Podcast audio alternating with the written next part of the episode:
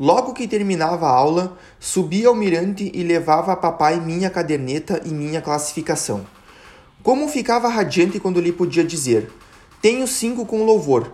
Foi Paulina a primeira que o declarou. Pois quando vos perguntava se tinha cinco com louvor, e vós me dizíeis que sim, aos meus olhos era uma nota menos. Vós também me dáveis bons pontos, e quando tinha alcançado certo número deles, ganhava um prêmio e uma folga. Lembro-me de 14 que os dias de folga se me afiguravam mais longos do que os demais, o que vos dava prazer, por demonstrar que não apreciava ficar sem nenhuma ocupação. Todas as tardes ia a pequeno passeio com papai. Fazíamos juntos nossa visita ao Santíssimo Sacramento, e cada dia visitávamos uma nova igreja.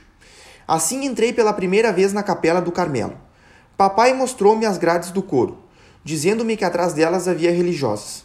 Muito longe estava de pensar que nove anos mais adiante me encontraria entre elas.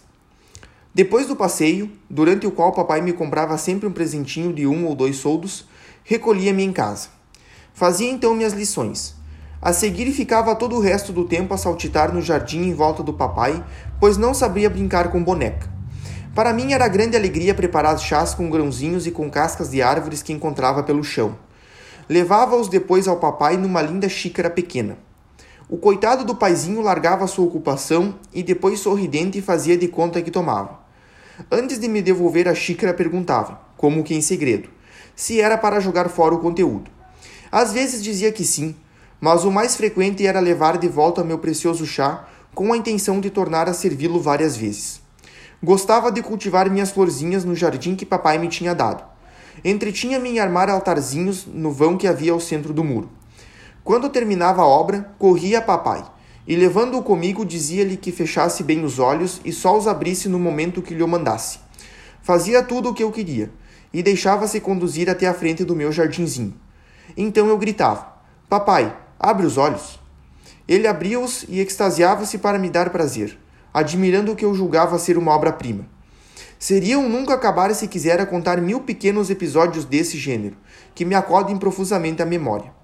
Ah, como poderia enumerar todos os carinhos que papai prodigalizava à sua rainhazinha? Há coisas que o coração sente, mas que a palavra e a própria ideia não conseguem formular. Bonitos para mim eram os dias em que meu rei querido me levava à pescaria consigo. Tinha tanto amor ao campo, às flores e às aves. Tentava às vezes pescar com minha varinha, mas de preferência ia sentar sozinha na relva florida. Meus pensamentos aprofundavam-se bastante e, sem saber o que eu era meditar, minha alma mergulhava em autêntica oração. Ouvia ruídos ao longe, o murmúrio do vento e até a música indecisa de soldados, cuja sonoridade me chegavam aos ouvidos, melancolizavam suavemente meu coração. A terra parecia-me lugar de degredo, e eu sonhava com o céu. A tarde passava rápida, e dentro em pouco era hora de regressar aos Buissonets.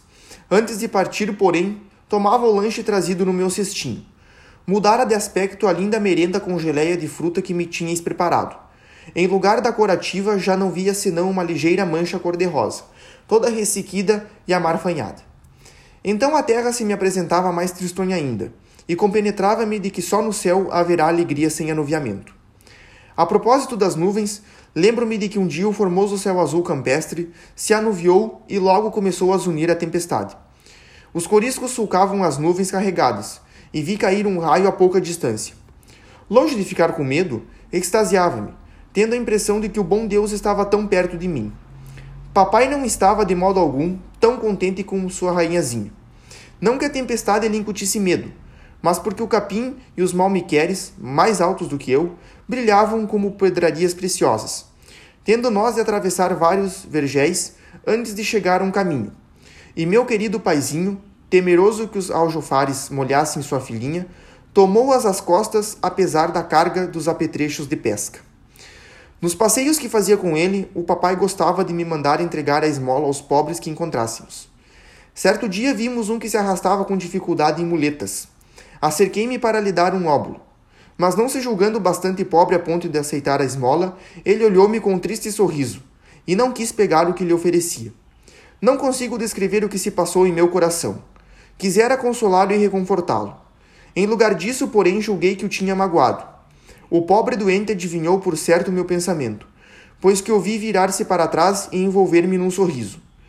Papai acabava de comprar um doce para mim. Bem me veio a vontade de lhe dar, mas não tive coragem. Ainda assim queria dar-lhe alguma coisa que não me pudesse refugar, pois sentia por ele uma simpatia muito grande. Ocorreu-me então ter ouvido falar que no dia da primeira comunhão a gente obteria tudo o que pedisse. Este pensamento foi um consolo para mim, e disse comigo mesma, embora só tivesse seis anos ainda: Rezarei pelo meu pobre no dia da minha primeira comunhão. Cumpri a promessa cinco anos mais tarde, e espero que o bom Deus tenha atendido a oração que me inspirara a fazer-lhe por um de seus membros sofredores.